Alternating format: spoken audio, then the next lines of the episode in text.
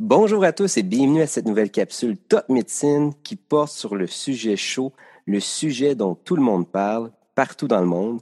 J'ai nommé le nouveau coronavirus COVID-19.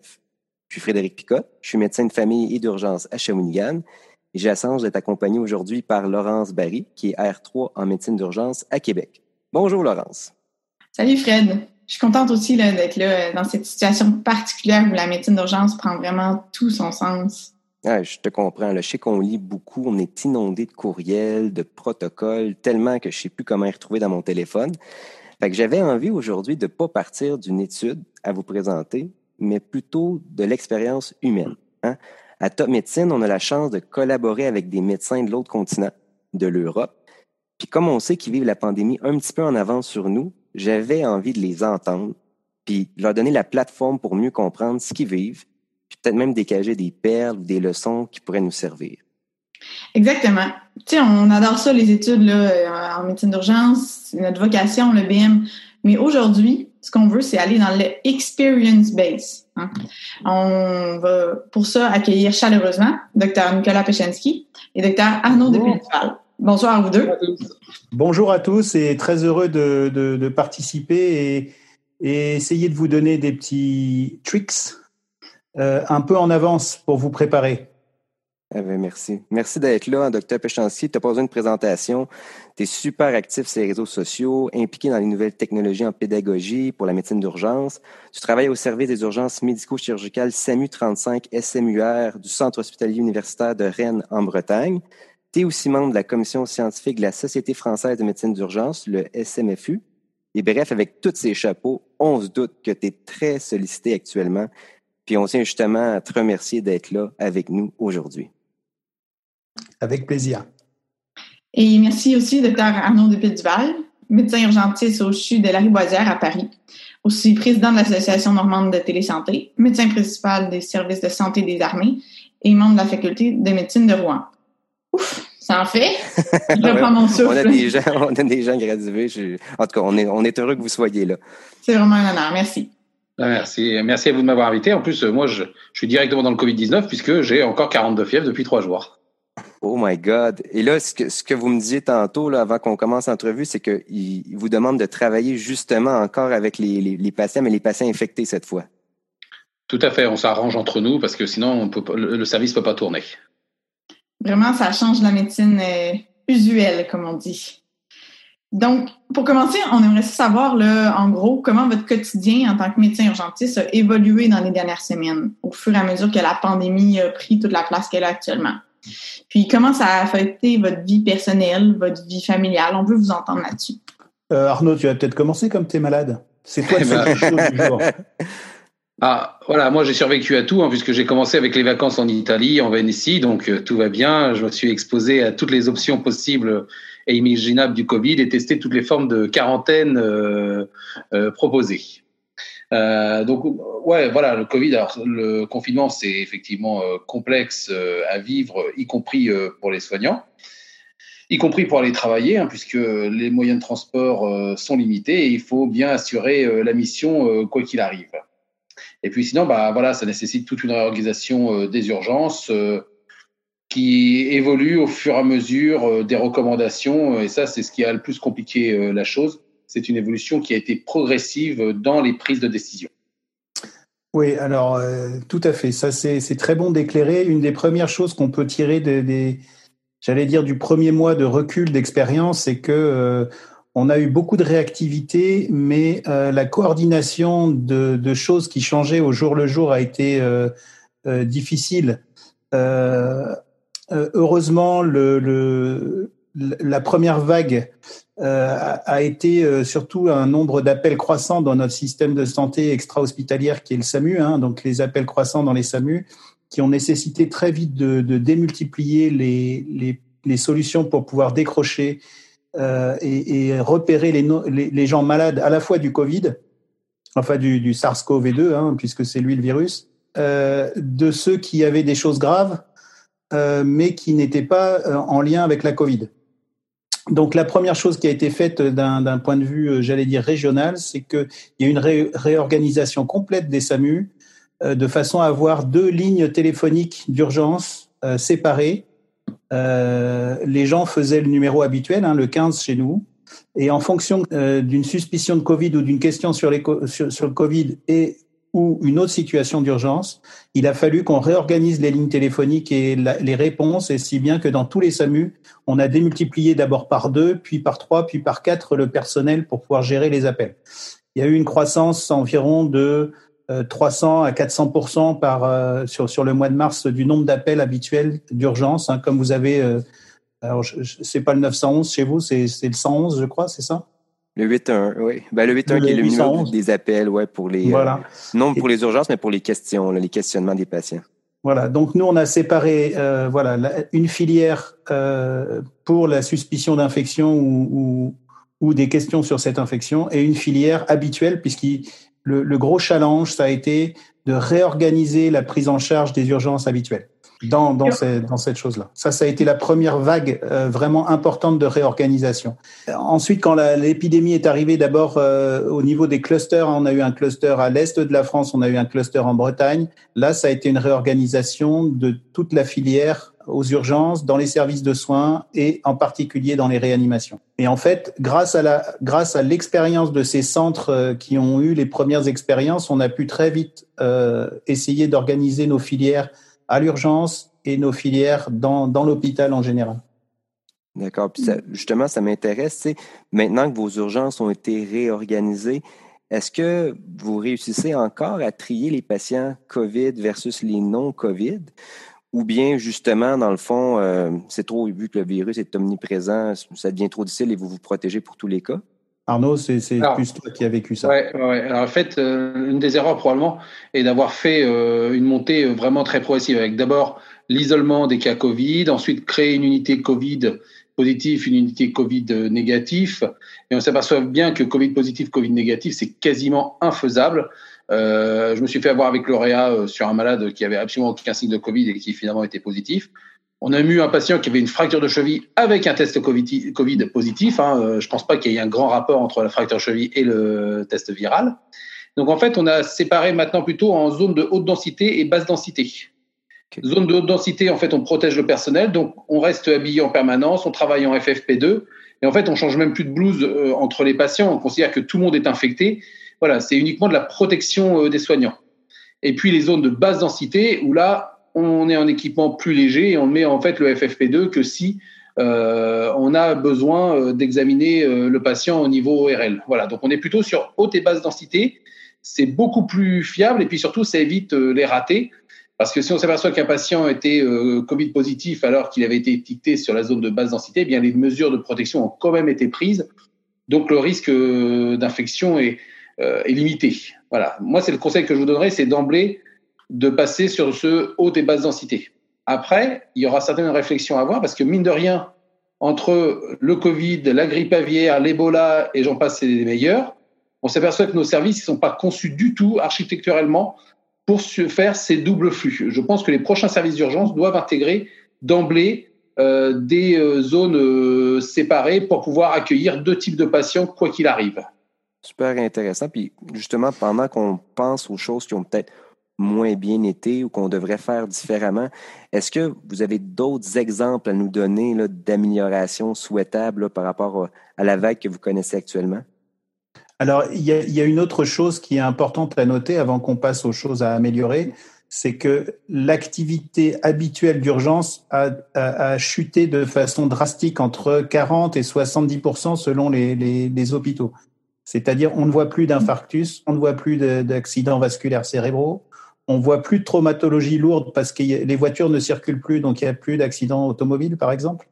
Et, euh, donc, une des réflexions rétrospectives, c'est de dire que finalement, on peut mettre pas mal de, ressources humaines sur la filière euh, dédiée à ce type d'épidémie, euh, parce que le reste de, on, a des pièges, hein, Arnaud le disait, mais le reste s'effondre en termes de fréquentation hein, à l'urgence. Ça, c'est certain. Intéressant. Et puis le piège, après, voilà, ça a été le fait que ce soit une maladie émergente et que donc on ne connaisse pas bien les symptômes. Nous, on s'est fait avoir euh, lamentablement avec euh, l'anosmie.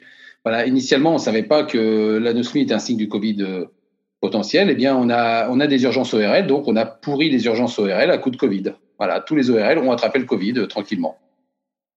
Justement, on se demandait, puis c'est une question qui revient beaucoup, avec votre expérience que vous avez, à quoi ressemble le patient là, typique COVID? Vous voyez ce patient-là, puis vous dites, ben, j'ai pas besoin de test pour me dire, ce patient a l'air d'avoir le COVID. Alors, euh, on va d'abord parler, il y a quand même une, une répétition de cas, euh, j'allais dire, assez typiques hein, de, de, de, personnes qui arrivent, qui toussent, qui, qui, a, qui a une dyspnée, difficulté respiratoire, qui en est entre son euh, allez, septième, dixième, onzième jour de, de, de symptômes. Alors ça, c'est caricatural, ils arrivent tous de la même façon. Hein, on entend tousser de la même façon. C'est une toux assez particulière. Certes, elle est sèche, mais elle est relativement profonde. Ils arrivent parfois à tolérer des saturations euh, relativement basses avec une, une, fréquence respiratoire qui reste euh, quasi normale. Ça, c'est un des signes qu'on a. Et ça, cette forme respiratoire, elle est assez caricaturale. On a l'impression de revoir toujours les mêmes choses. Par contre, euh, à côté de ça, il y a des formes où on s'est fait avoir au début. la personne âgée, souvent au premier plan, c'est pas la fièvre qui est là, c'est plutôt les troubles digestifs. Quasiment tous les toutes les personnes âgées se, se, plaignent initialement de troubles digestifs. Confusion mentale, hein, c'est quelque chose qui nous est remonté des, des, des, maisons pour les personnes âgées, par exemple, et je pense que Arnaud, t'as pas une grande population de personnes âgées, mais euh, ça a été ça a été noté aussi, euh, avec une fièvre qui est tout à fait au deuxième plan hein, chez, chez les personnes âgées. J'allais dire que finalement c'est un peu un classique. Et puis l'anosmie hein, qu'on a surtout cinquième, sixième jour d'infection et assez fréquente chez des sujets qui sont jeunes en bonne santé, qui ont eu très peu d'autres symptômes. Et à tel point que les ORL en France, la Société française d'ORL nous a dit que c'était quasiment pathognomonique. Hein. Il n'y a aucune lésion macroscopique lorsqu'ils font les fibroscopies. Et euh, c'est vraiment une, une anosmie qui survient brutalement, qui est souvent associée à, une dysgueusie ou une agueusie euh, euh, dans, les, dans les heures ou dans les jours qui suivent. Donc ça, les, ORL le disent très très bien. Ils disent ce, ce signe, ça, signe quasiment l'infection Covid-19. C'est super intéressant. Puis au contraire, on a parlé de la cheville, mais avez-vous eu des présentations complètement atypiques qui vous ont vraiment surpris, que vous aimeriez partager?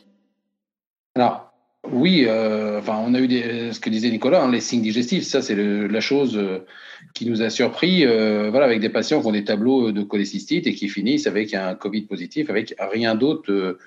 Voilà, alors que le tableau clinique était typique. Eh bien, biologiquement, il n'y a rien. L'échographie est normale, tout est parfait. Et en fait, le Covid revient positif. Et ça, ça a certainement modifié notre façon de prendre en charge les patients. Il faut peut-être réfléchir à l'après-Covid c'est qu'il faut peut-être euh, finalement qu'on passe euh, notre temps à travailler dans une ambiance euh, infectieuse de base. Et faut-il se passer d'un masque au moins chirurgical quand on travaille aux urgences? C'est peut-être une vraie question à avoir. Je sais pas ce que tu en penses, Nicolas. Ouais, c'est, je pense qu'il y a, c'est, c'est le genre de, de retour d'expérience qu'on va devoir poser sur la table. C'est ce qu'on doit travailler avec avec une protection individuelle euh, dans l'avenir, euh, même en dehors de toute, euh, de toute épidémie de cette sorte-là C'est une vraie, une vraie question à, à se poser.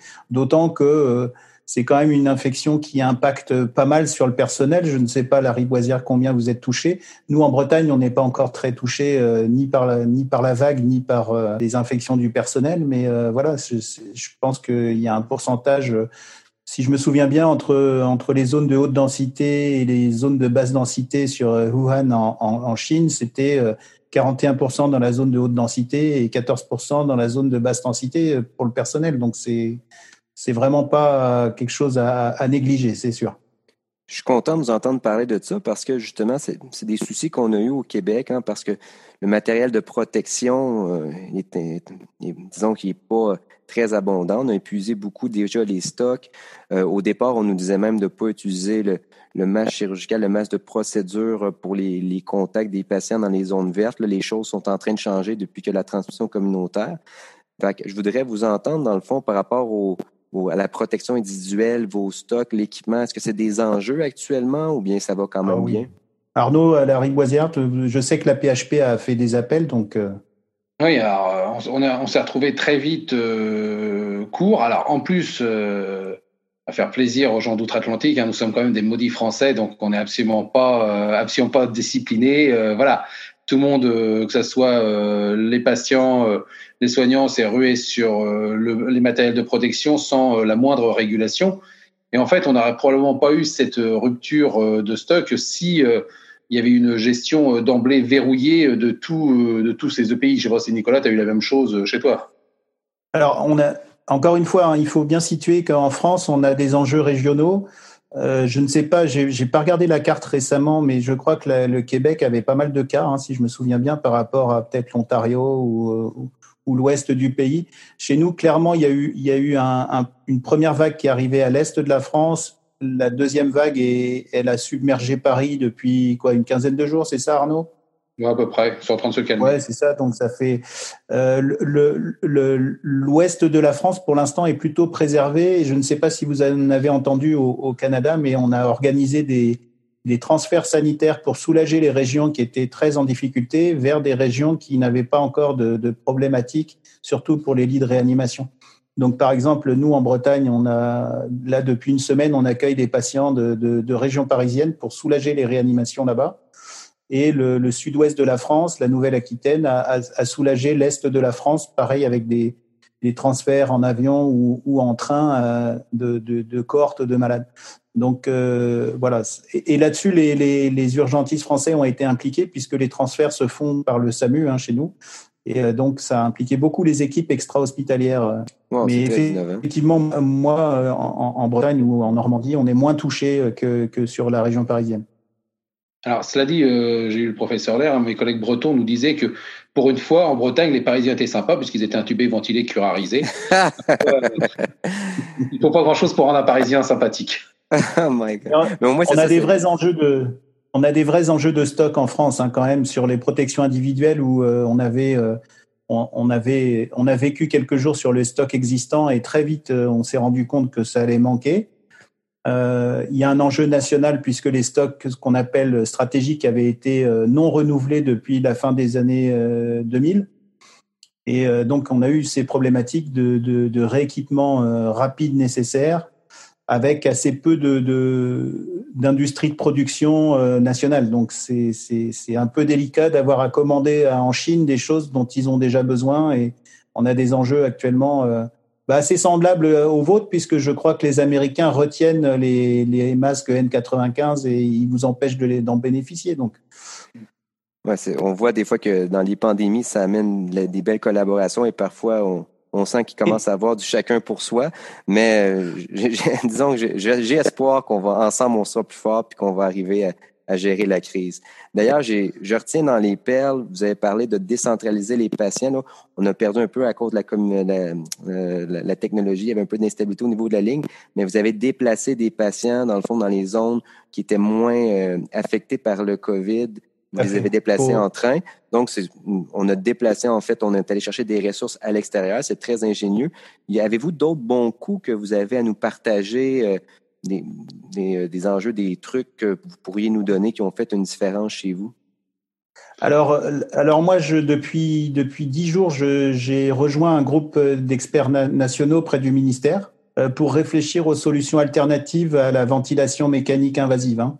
Euh, voilà. Et en fait, euh, on, s'est beaucoup inspiré de, nos collègues italiens où on a fait des, des, réunions un peu comme on fait avec vous euh, pour avoir leur retour et en Italie, ils ont été, en Lombardie en particulier, ils ont été très vite submergés avec euh, pas assez de ventilateurs pour, tout, pour tous les malades.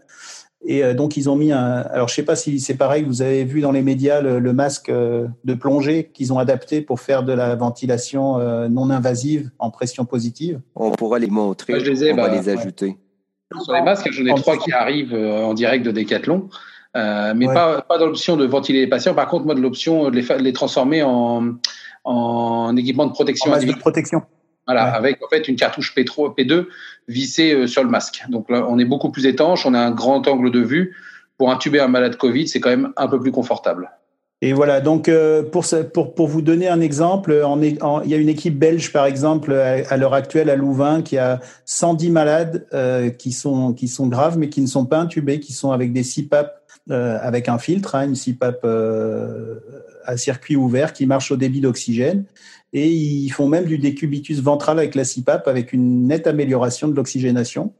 Euh, les Italiens ont fait, euh, ont fait pas mal de, de CPAP avec le, le, helmet là, euh, et ensuite ils ont adapté le, masque de plongée. Avec, ben, c'est pareil, ils ont un certain nombre de patients qui ont passé le cap avec ça sans avoir nécessité d'intuber. Et donc, depuis une dizaine de jours, on travaille beaucoup au retour d'expérience de nos collègues espagnols, collègues italiens, et d'essayer de voir la validation de tout ça. Avec le, professeur Lair, qui est réanimateur en, Bretagne, on a fait des tests sur banc. Euh, le docteur Carto au CHU de Créteil aussi, qui est réanimateur, a fait des essais sur banc pour voir déjà savoir si la pression positive était validée avec les filtres antiviraux, hein, les filtres HME euh, ou HEPA, là, comme on a. Euh, voilà. Et donc, euh, les, recommandations sont, sorties du ministère dans la matinée, là. Et donc, alors qu'au début, l'OMS disait d'éviter de, faire la ventilation non invasive ou de la pression ou de la PEP, hein, de la CPAP-PEP. voilà. Donc là, les recommandations françaises d'aujourd'hui, c'est qu'on peut en faire avec des mesures de protection adaptées, bien sûr, les filtres, et euh, dans des conditions euh, strictes d'utilisation avec des masques qui doivent être euh, des interfaces qui doivent être bien bien étanches et donc maintenant on, on, on sait qu'il y a des patients qui vont passer le cap avec ça qui va ce qui va répondre aussi à la au manque de ventilateurs parce qu'on n'a pas des ventilateurs pour tout le monde et c'est une vraie réflexion. Alors d'ailleurs, Nicolas, je ne sais pas ce que tu en penses, mais moi j'ai quand même un peu le sentiment que la prise en charge recommandée initialement nous a mis dedans, euh, dans le sens où moi j'ai intubé des patients, euh, chose qu'on fait pas souvent aux urgences, c'est j'ai expliqué à un patient que j'allais l'intuber, le ventiler. Voilà, souvent aux urgences, euh, on n'a pas le temps de discuter avec le patient euh, avant de l'intuber. Là, ça a été le cas et on a eu le sentiment d'intuber des gens trop tôt et du coup de saturer nos, nos, les, recommandations initiales suivaient les recommandations de l'OMS, c'est-à-dire que dès qu'on avait besoin d'oxygène à la canule au-dessus de 5 litres par minute, il fallait passer à l'intubation. Et donc, très, très probablement qu'on a intubé trop, trop, trop de personnes initialement. Et vu que c'est des durées de ventilation qui sont très prolongées, euh, on a sans doute, comme dit Arnaud, euh, saturé certains, certains secteurs de, soins intensifs ou de réanimation de façon à, sans doute un peu abusive pour une, certaine partie de, de ces malades qui sont ventilés. Je suis très heureux de vous entendre parce que je voyais passer justement cette semaine un texte là, de Rebel EM, là, justement, sur l'utilisation de la lunette nasale au débit et aussi avec le CPAP. Quelque chose qu'on, effectivement, il nous déconseillait, dans le fond, euh, au départ. On a, on, a, on a eu les mêmes protocoles. Donc, j'entends qu'il y, y, a un souci de protection du personnel avec ces, ces nouvelles, ces nouvelles alternatives-là. Et en avez-vous un petit peu à Paris, justement, la lunette nasale, euh, dans le fond, au début, avec la, la ventilation euh, prone sur le ventre? Est-ce que vous l'utilisez beaucoup? Y a-t-il un pourcentage actuellement à peu près que vous pourriez dire votre utilisation entre les tubes euh, traditionnels versus les, autres, les alternatives? Alors, sur la boisière, on l'utilise pas. Hein. Clairement, on n'a pas d'appareil euh, de haut débit nasal, donc on a, j'ai pas du tout l'expérience de la chose. Par contre, un élément sur la ventilation non invasive où on a eu des complications, euh, disait Nicolas, c'est qu'on a quand même des patients qui ont, a, qui ont des pathologies hautes et on a eu un patient avec un OAP typique. Effectivement, il a fini avec un Covid positif, mais un OAP typique. Et le cardiologue nous dit, bah non, il faut pas lui faire de la VNI parce qu'il a un Covid. Sauf que ne pas faire de VNI à un OAP, c'est complètement, euh, c'est complètement déconnant. Donc, euh, on a pris l'option avec l'OREA de faire quand même de la VNI en étanchéifiant au maximum euh, la pièce. Mais voilà, quoi. C'est à un moment, il faut faire la vraie vie et c'est pas si simple que ça. J'entends donc il y a de plus en plus d'enjeux de différencier les patients parce qu'il va continuer d'avoir des OAP, il va continuer à avoir des. Bien sûr, bien sûr. Voilà, donc c'est un enjeu. On peut pas euh, tout séparer dans des boîtes bien étanches et bien, c'est dans le fond, c'est cognitivement, c'est un défi aussi. ouais. À un moment, il faut les considérer comme étant tous Covid positifs, euh, c'est le plus simple. Excellente perle ce que je comprends de ce que vous me dites, c'est que, un, c'est beaucoup d'adaptation. Il faut rester euh, ouvert à tout ce qui change, s'impliquer dans les comités, dans les, les groupes pour essayer d'améliorer les soins en sachant que les évidences se modifient au jour le jour. Euh, les COVID, il y en a des typiques, mais il y en a des pas typiques. Donc, euh, il y en a même partout, on pourrait presque dire, hein, chez vous. Il va falloir faire attention à ça beaucoup. Toi, Fred, je sais pas ce que tu retiens euh, de ce qu'ils ce nous ont transmis, des perles qu'ils nous ont transmis. Ben déjà, je, trouve intéressant l'appel clinique hein, parce qu'on n'en a pas vu encore des tonnes, mais l'atout, la, l'atout sèche, mais quand même profonde, là, euh, c'est quelque chose qui, va me rester en tête. Les zones aussi, nous, on essaye beaucoup au Québec de dégager des zones froides ou qu'on appelle des zones vertes, mais plus la pandémie va progresser, probablement que ça va donner tout de suite des zones jaunes, hein, qu'on va dire, il y a un risque, mais les hautes densités, on va les garder pour les patients rouges. Moi, je retiens ça beaucoup. Dans les autres perles que je retiens, dans le fond, comme tu as dit, demeurer flexible parce que les choses changent vite. Et comme on a une pénurie dans, de certains équipements, que ce soit les ventilateurs ou la protection, une utilisation rationnelle des ressources, ça compte. Puis je suis heureux de voir que vous avez les mêmes questionnements que nous. Hein. Puis ce qui me porte à croire que malgré la distance, on est très proche. Puis cette pandémie-là nous rapproche aussi. Donc, euh, je suis très heureux, dans le fond, que vous nous ayez aidé, à, que vous nous préparez mieux. Laurence, avais-tu d'autres choses à ajouter? Moi, j'avais juste une dernière toute petite question. Avez-vous un dernier conseil que vous voulez nous donner euh, à tous les professionnels de la santé québécois dans les urgences qui attendent, euh, qui anticipent l'arrivée du tsunami de patients atteints de la COVID-19? Parce qu'on est un peu comme vous, là, on est dans le creux de la vague, on est dans le ressac avant. Le ressac. Fait que c'est ça, euh, on, on attend patiemment. Moi, moi j'ai un, un conseil, je pense, qui est important, c'est de se dire que ça va durer on, a vraiment la force des, la force de la médecine d'urgence, c'est vraiment l'adaptation à des situations inattendues. Et, là, on est en plein dedans. C'est ce que tu disais en introduction, Frédéric. C'est vraiment, on est en plein dedans. Et, c'est vrai qu'on a montré la capacité à s'adapter, à monter des projets, monter des secteurs, comme tu dis, vert, jaune ou orange, etc. Alors, chose, chose importante, c'est que le secteur vert, quasiment dans toutes les urgences, il a disparu puisqu'il a été confié à soit des centres communautaires, soit des gens au sein de l'hôpital qui ont, qui ont créé une consultation euh, ambulatoire quelque part pour, pour les patients Covid, mais en secteur froid. Voilà. Mais l'urgence, elle est devenue vraiment, euh, voilà, on, on, fait complètement notre métier, on est au cœur de notre métier tous les jours et on s'adapte. Comme dit Arnaud, on commence le matin, on ne sait pas comment, on, on, va rester habillé toute la journée, mais on ne sait pas comment on va finir le soir, c'est sûr. Et ça, c'est la première chose. Et la deuxième chose, vraiment, c'est préparez-vous à ce que ça dure. Donc, ça veut dire euh, savoir euh, savoir couper au moins une fois par semaine parce que tout le monde a voulu aller travailler, euh, enchaîner les journées, les shifts, hein, les quarts comme on dit chez vous, enchaîner, enchaîner, enchaîner. Mais il y a un moment où soit on est malade, soit on s'épuise, et il faut organiser les choses pour que ça dure, pour qu'on se relaie les uns les autres et se dire que ça va durer. Le plateau, là, nos, nos amis de l'est de la France, ils commencent à voir le bout du plateau. Ça fait allez, on va dire trois semaines qui sont vraiment dans la vague. Donc, vous voyez, ça veut dire trois semaines de très grosse intensité. Voilà. Donc, il faut réfléchir à ça quand on organise son, ses ressources humaines.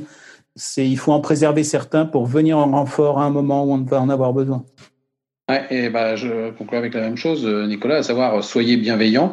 Euh, alors en plus, euh, nous on a un immense moment, mouvement de solidarité avec les urgences euh, du fait que euh, tous les rassemblements sont interdits. Bien, moi, j'ai plein de sociétés de loisirs, euh, d'équipements euh, de confort qui me contactent en disant voilà, je voudrais mettre à disposition mes matériels pour les soignants parce que de toute façon, ça ne, pour l'instant, je ne peux pas les utiliser. Donc là, on, le dernier qu'on a eu, c'est des, des batteries nomades pour les soignants, voilà, pour qu'ils puissent recharger leur smartphone.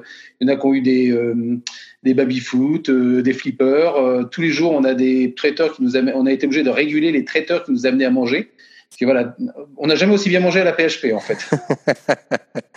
ben, c'est beau sentir que la communauté est derrière nous. Ça, nous touche dans le fond. Ils voient le, travail qu'on fait. On est au front, mais on est bien appuyé. Fait que, wow.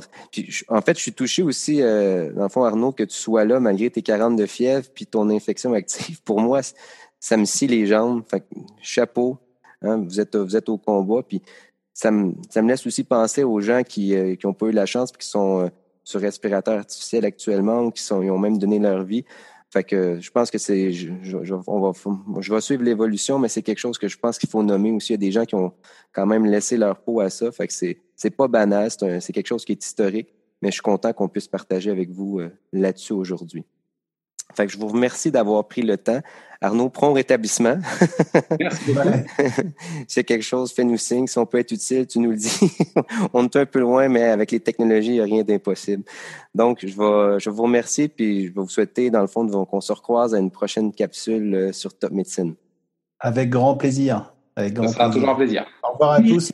Allez, ciao. Au revoir.